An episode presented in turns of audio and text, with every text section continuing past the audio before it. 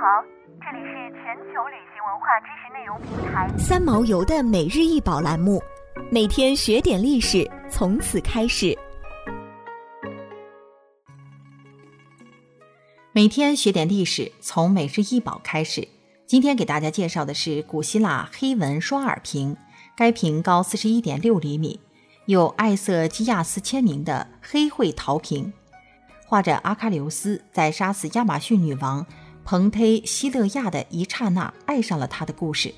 双耳瓶的腹部丰满，至近处见圆滑的曲线与折角处分明的棱角有机结合后。在刚健挺拔中透出协调柔和的韵律美。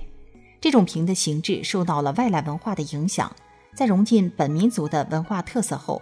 端庄典雅的形体一展大唐盛世的神韵。这件双耳瓶的球腹、细颈、高柄等造型特征，与公元六世纪沿丝绸之路进入中国的希腊和罗马同类的陶制、玻璃、金属器皿非常相似，有着典型的中国文化元素。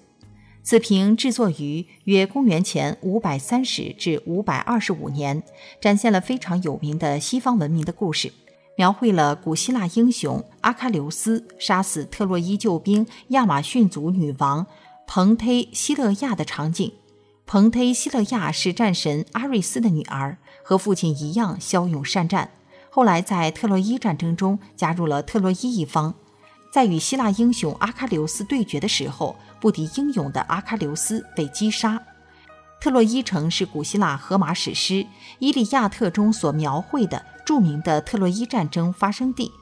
位于今土耳其西北部的西沙利克。关于特洛伊的传说已经流传了三千余年。后来经过一系列考古发现，现在普遍认为特洛伊城并非虚构，而是在历史上真实存在过的。古希腊人的黑绘瓶画常常寓意深刻，不但内容丰富，而且风格多样，表现出的技艺极其精湛。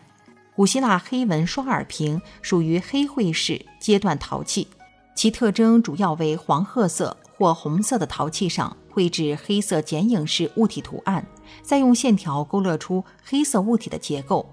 时至今日，欧洲人依旧将古希腊视为欧洲文明的源头。认为古希腊人的艺术代表了西方古典主义艺术的典范，是古典美的最高标准。想要鉴赏国宝高清大图，欢迎下载三毛游 App，更多宝贝等着您。